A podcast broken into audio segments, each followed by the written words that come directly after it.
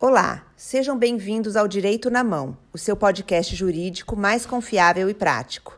Nesse podcast, os advogados do escritório de advocacia Brandão Canela irão te manter informado sobre os seus direitos e novidades jurídicas, de maneira clara e direta, a fim de possibilitar o alcance por todos.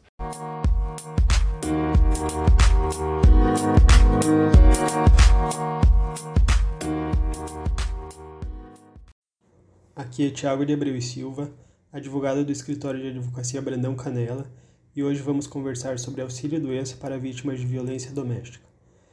O auxílio-doença é um benefício previdenciário devido ao segurado do INSS que se encontra temporariamente incapacitado para o trabalho por motivo de doença, acidente ou por prescrição médica, como no caso de gravidez de risco. Apesar de serem as hipóteses mais comuns, Outras situações podem levar o segurado a se afastar do trabalho por motivos indesejados. Como exemplo, a vítima de violência doméstica, em casos extremos, pode ter que deixar de comparecer ao seu local de labor, seja pela ameaça do agressor ou seja pela, por não possuir condições psicológicas para ir ao trabalho.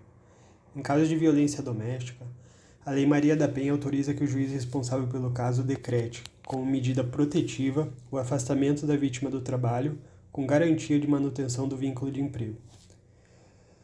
Como não vai estar trabalhando e para que não perca o emprego ou fique sem salário ou prejudique a empresa, a mulher vítima de violência doméstica também possui direito ao auxílio-doença neste período que precisar ficar afastada do trabalho, mesmo que não haja previsão legal nesse sentido.